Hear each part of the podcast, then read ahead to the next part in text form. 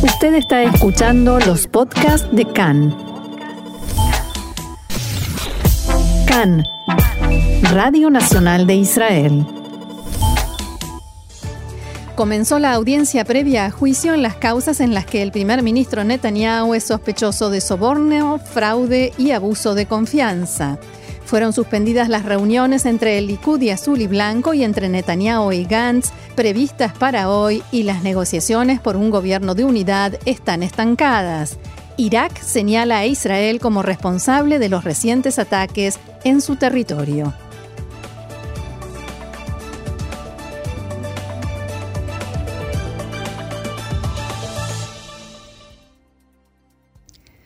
Vamos entonces al desarrollo de la información que comienza en el ámbito judicial. Esta mañana comenzó la audiencia previa a juicio del primer ministro Benjamin Netanyahu. Se trata de la instancia judicial en la que el acusado tiene oportunidad para tratar de convencer al asesor letrado del gobierno y la fiscalía de no llevarlo a juicio o de cambiar los cargos, por supuesto, por delitos menores. La audiencia se lleva a cabo en dependencias del Ministerio de Justicia en Jerusalén con la presencia del asesor letrado Abihai Mandelblit, el fiscal general Shai Nitzan y varias decenas más de funcionarios. Del otro lado están los 10 abogados que representan a Netanyahu. El primer ministro no está presente en la audiencia, como es norma en estos procedimientos. Hoy se trata la conocida como Causa 4000, en la que Netanyahu está sospechado de haber cometido los delitos de fraude, abuso de confianza y soborno. Este último punto se presenta como el más importante y definitorio en el proceso judicial y por el cual los abogados de Netanyahu intentarán presentar más argumentos, precedentes, jurisprudencia y pruebas para que sea retirado de la acusación. O sea que en caso de que llegue a juicio, lo haga sin la acusación de soborno, que es la más grave de todas. La causa 4000 gira en torno a las sospechas de que Netanyahu tomó decisiones e impulsó procesos regulatorios cuando era también ministro de Comunicaciones que beneficiaron en cientos de millones de shekels a la empresa Bezek, de la que Shaul Alovich era accionista mayoritario. Ello a cambio de que el sitio web informativo Walla, de propiedad del empresario Alovich, le diera una cobertura sesgada, positiva y favorable al primer ministro y su familia. La semana próxima la audiencia continuará con las causas 1000 y 2000.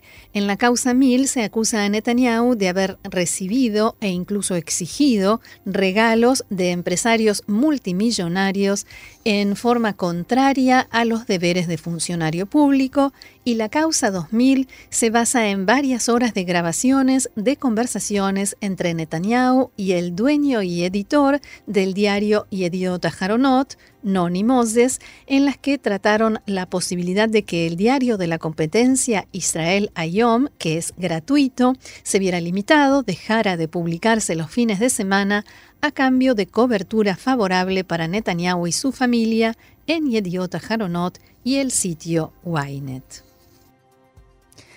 La audiencia comenzó puntualmente a las 10, como estaba previsto. Ram Caspi, uno de los abogados defensores de Netanyahu declaró a su llegada al lugar que el indulto o un acuerdo de partes son temas que no surgieron, no se trataron. Y cuando decimos acuerdo de partes nos referimos a la situación en la que el acusado y la fiscalía se ponen de acuerdo, el acusado admite la culpabilidad en algunos delitos y la fiscalía desiste de acusarlo o rebaja la gravedad de otros. Y según el abogado, esto no se ha tratado. Caspi agregó que tiene una confianza completa y sin reservas no solo en el sistema judicial israelí, sino también en aquellos que encabezan el sistema de aplicación de la ley como el fiscal y el fiscal adjunto del Estado. Otro de los abogados de Netanyahu, Amit Haddad, declaró, abro comillas, Estamos seguros de que cuando terminemos de exponer nuestros argumentos no habrá más remedio que cerrar la causa. Estamos convencidos de que estas causas deben cerrarse. Y anoche hubo una manifestación de activistas y simpatizantes de derecha en Petah Tikva frente a la casa del asesor letrado Mandelblit, donde durante meses, casi diría años, se han llevado a cabo manifestaciones, pero de la vereda contraria, de quienes le exigen acusar y condenar a Netanyahu. Anoche los manifestantes se presentaron con pancartas y cánticos para expresar su apoyo al primer ministro.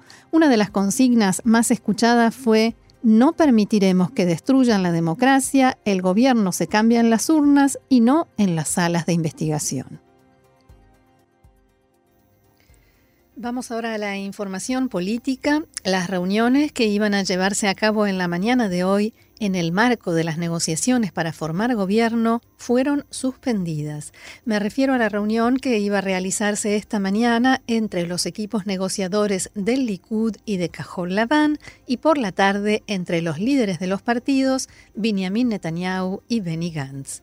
Azul y Blanco anunció anoche que, abro comillas, en esta etapa aún no están dadas las condiciones mínimas para llevar a cabo un encuentro efectivo entre los equipos negociadores. De acuerdo al interés y la necesidad que se presenten, habrá reuniones esta misma semana o la próxima. Fuentes de Azul y Blanco indicaron que Netanyahu y la gente de su equipo negociador no actúan de buena fe, ya que no quieren en realidad formar un gobierno de unidad, sino que actúan para la galería, solo para mostrar que hay negociaciones por la unidad y poder después culpar a Azul y Blanco de la tercera convocatoria a elecciones. Netanyahu, dijeron en Azul y Blanco, está interesado en ganar tiempo y permanecer mientras tanto como primer ministro, principalmente por sus problemas con la justicia. La principal condición para seguir negociando fue anular la decisión de venir en bloque, el Likud junto con los partidos religiosos y ultraortodoxos, sino negociar entre dos partidos. En el partido de Benny Gantz también dijeron a los medios que el primer ministro propuso, impulsó esta reunión para hoy, el mismo día en que comenzó la etapa de la audiencia previa a juicio. Abro nuevamente comillas, nosotros no tenemos por qué ayudarlo a sacar la audiencia de los titulares, aseguraron. Gantz, que estuvo este fin de semana en Londres, había aceptado en principio las reuniones, pero después el partido, con Gantz incluido, decidieron cancelarlas. Desde el Likud reaccionaron diciendo que estaban muy sorprendidos por la decisión de Azul y Blanco y decidieron culpar al número dos del partido, Yair Lapid. Todo porque Yair Lapid está boicoteando el gobierno de unidad, dijeron en el Likud, debido a que no está dispuesto a aceptar un gobierno con rotación en el cargo de primer ministro entre Gantz y Netanyahu, sino solo rotación entre él y Gantz. El mensaje del Likud también decía que el primer ministro Netanyahu vuelve a llamar a Benny Gantz a mostrar responsabilidad, evitar nuevas elecciones y reunirse con él como estaba planificado. En azul y blanco insisten en que no cancelaron las reuniones, sino que las postergaron hasta que haya algo concreto y real de qué hablar. Mientras sus abogados están en la audiencia, el primer ministro Netanyahu convocó esta mañana una reunión con los líderes de los partidos de derecha que encabezan su bloque, los partidos religiosos y ultraortodoxos. El motivo de la reunión fue recibir de ellos el respaldo para devolver el mandato al presidente, ese mandato que le fuera entregado la semana pasada para que intente formar gobierno. El bloque no llegó a una definición sobre este punto, pero desde el Likud informaron que el primer ministro y los miembros del equipo de negociador pusieron al tanto a los líderes de los partidos del bloque sobre el fracaso del diálogo con Azul y Blanco debido a que la PID doblegó a Gantz durante la festividad con el objetivo de arrastrar al país a elecciones. En el mensaje, el Likud insistió con que la PID no quiere una rotación entre Netanyahu y Gantz, sino entre Gantz y él. Antes de la reunión, la titular del partido Yamina, Ayelet Shaked, dijo que el bloque está intacto, firme como un bloque de hormigón. También el ministro de Educación, Rafi Pérez, del mismo partido, dijo que el bloque sigue unido. Abro comillas, Comienzo este año con una gran expectativa de unión. El bloque es indivisible. No hay mensaje de unidad más fuerte que este. Tenemos obligación de encontrar la manera de continuar juntos, palabras de Rafi Pérez. Las dos partes coincidieron en que entre el Likud y Azul y Blanco no se puede cerrar las brechas debido a la insistencia del Likud de no apartarse de los otros partidos de derecha, algo que para Cajón Labán implica una serie de concesiones en materia de religión y Estado y también la renuncia a principios que figuran en la carta fundacional del partido, según explicaron. En el Likud acusan a Cajol Laván de perder el tiempo intencionalmente, exigiendo hablar primero sobre cuestiones de fondo y no sobre cómo será el próximo gobierno. Abro comillas, si comenzáramos por las cosas en las que podemos ponernos de acuerdo, sería más fácil avanzar y después llegar a los temas de conflicto, pero no es esa la situación en este caso. Según informó el servicio de noticias de Cannes, algunos de los líderes de estos partidos, los del bloque de los partidos de derecha, le propusieron a Netanyahu que llame públicamente a Víctor Lieberman a reunirse con él antes de devolver el mandato y lo que argumentaron estos líderes de partido es que Lieberman ya dijo que está dispuesto a dialogar y que además de esa manera Netanyahu podrá mostrar al público que hace un esfuerzo más por evitar las elecciones. Seguimos adelante con más información. El primer ministro de Irak dijo por primera vez que su gobierno tiene indicaciones de que Israel estuvo detrás de algunos ataques contra bases paramilitares este verano, pero no llegó a hacer una acusación explícita. La milicia al-Hajj al-Shabi ha atribuido la serie de explosiones en sus bases y depósitos de armas a Israel y Estados Unidos, pero el gobierno iraquí había dicho hasta ahora que todavía estaba investigando. El primer ministro Adel Abdel Mahdi dijo a la televisión Al Jazeera que esas investigaciones están llegando a una conclusión abro comillas, algunas de las investigaciones realizadas por las autoridades iraquíes proporcionaron indicaciones importantes de que Israel estuvo detrás de algunos de estos ataques, dijo el mandatario. Abdel Mahdi señaló que incluso había escuchado de los estadounidenses que Israel estaba involucrado pero que su gobierno aún carecía de evidencia tangible. Las explosiones en cinco bases de la milicia Hajj constituyen una amenaza para el precario equilibrio de Bagdad entre sus dos aliados principales, Washington y Teherán.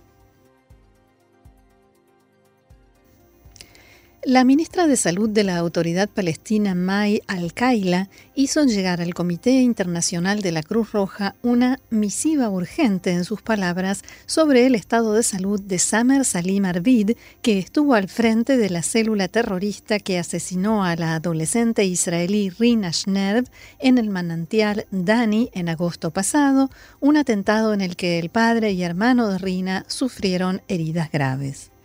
Cabe recordar que Arvid fue hospitalizado durante el interrogatorio del Servicio de Seguridad israelí tras ser arrestado junto a otros miembros de la célula que estaban preparando nuevos atentados con disparo de armas de fuego y secuestros. Según dijo la ministra palestina al enviar la carta, abro comillas, Arvid fue torturado durante el interrogatorio, algo contrario al sentido de la humanidad. Hay que lograr que un comité de médicos palestinos pueda ir y ayudarlo porque está agonizando, muriendo bajo esas torturas. Mientras tanto, el Ministerio de Justicia israelí anunció que inició una investigación de las circunstancias en las que el estado de salud de Samer Arvid se deterioró. Israel aumentó recientemente en forma significativa la cantidad de permisos de trabajo para habitantes de la franja de Gaza en el marco de la grave crisis económica que atraviesan. Fuentes palestinas indicaron a la agencia Associated Press que 5.000 gazatíes tienen ahora permiso de ingreso a Israel para trabajar en construcción, agricultura e industria. Esto según la fuente en comparación con 1.000 que había en 2017. La agencia cita en su informe a un palestino de Gaza que se identificó solo por su nombre de pila, Raad, quien relata que pagó 500 dólares a una agencia en Gaza para que presente en su nombre el pedido de permiso de ingreso a Israel y al contratista con el que había trabajado hasta 2007, año en el que jamás tomó el poder por la fuerza en la franja y ya no pudo volver a entrar a trabajar en territorio israelí. La agencia solicitó un comentario de la oficina del primer ministro Netanyahu y del coordinador de las actividades del gobierno de Israel en los territorios, pero no obtuvo respuesta y tampoco el gobierno de Hamas en la, en la franja accedió a hacer alguna declaración sobre el asunto. La semana pasada, medios palestinos informaron que 10 camiones que transportaban equipamiento médico ingresaron en la franja de Gaza a través del cruce Eres en Israel para levantar un hospital de campaña norteamericano en el norte de la franja junto a este cruce fronterizo. También se informó que el proceso de instalación del hospital de campaña se hará bajo supervisión de un equipo de enviados norteamericanos que ya se encuentran en Gaza. Seguimos en la región porque el príncipe heredero de Arabia Saudita, Mohammed bin Salman, advirtió que los precios del petróleo podrían aumentar a cifras inimaginablemente altas si el mundo no actúa para detener a Irán. En declaraciones al canal estadounidense CBS, bin Salman dijo que los ataques perpetrados contra dos plantas de la petrolera estatal saudí Aramco el pasado 14 de septiembre podían ser considerados un acto de guerra, tal como los calificó el secretario de Estado norteamericano Mike Pompeo. Preguntado si está de acuerdo con este calificativo, Bin Salman respondió, por supuesto.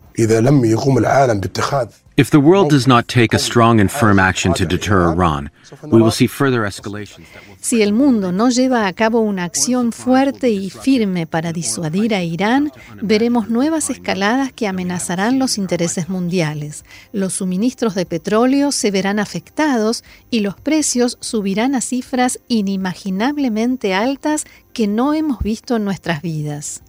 Washington y Riyadh acusan a Irán de estar detrás de esos ataques, cuya autoría han reivindicado los rebeldes hutíes en Yemen, que están en guerra con Arabia Saudí, aunque Teherán lo ha negado una y otra vez. Preguntado acerca de la razón, el objetivo estratégico de este ataque de Irán, Bin Salman sencillamente lo atribuyó a estupidez. I believe it's stupidity. There is no strategic goal.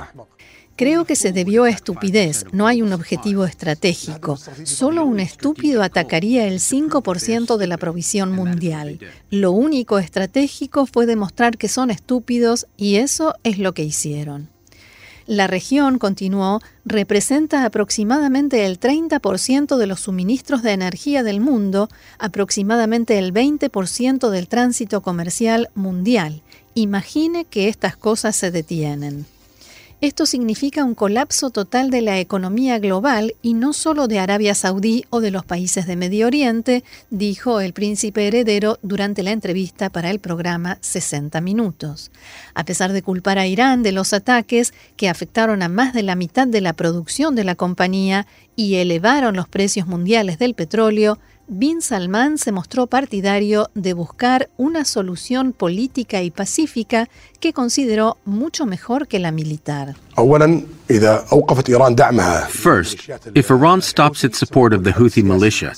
En primer lugar, si Irán deja de apoyar a la milicia hutí en Yemen, una solución política será mucho más fácil de alcanzar.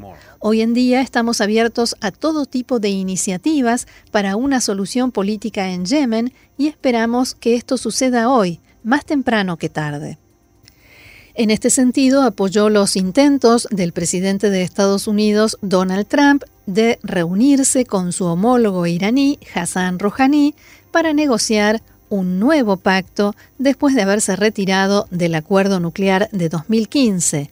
Es lo que todos pedimos, dijo Bin Salman. Sin embargo, son los iraníes quienes no quieren sentarse a la mesa. En esta misma entrevista, Mohammed bin Salman también negó que hubiera ordenado el asesinato del periodista saudí Jamal Khashoggi en el consulado de su país en Estambul, perpetrado hace un año por un escuadrón de 15 saudíes, entre ellos miembros de la inteligencia y asesores del príncipe heredero, aunque asumió su plena responsabilidad como mandatario del país.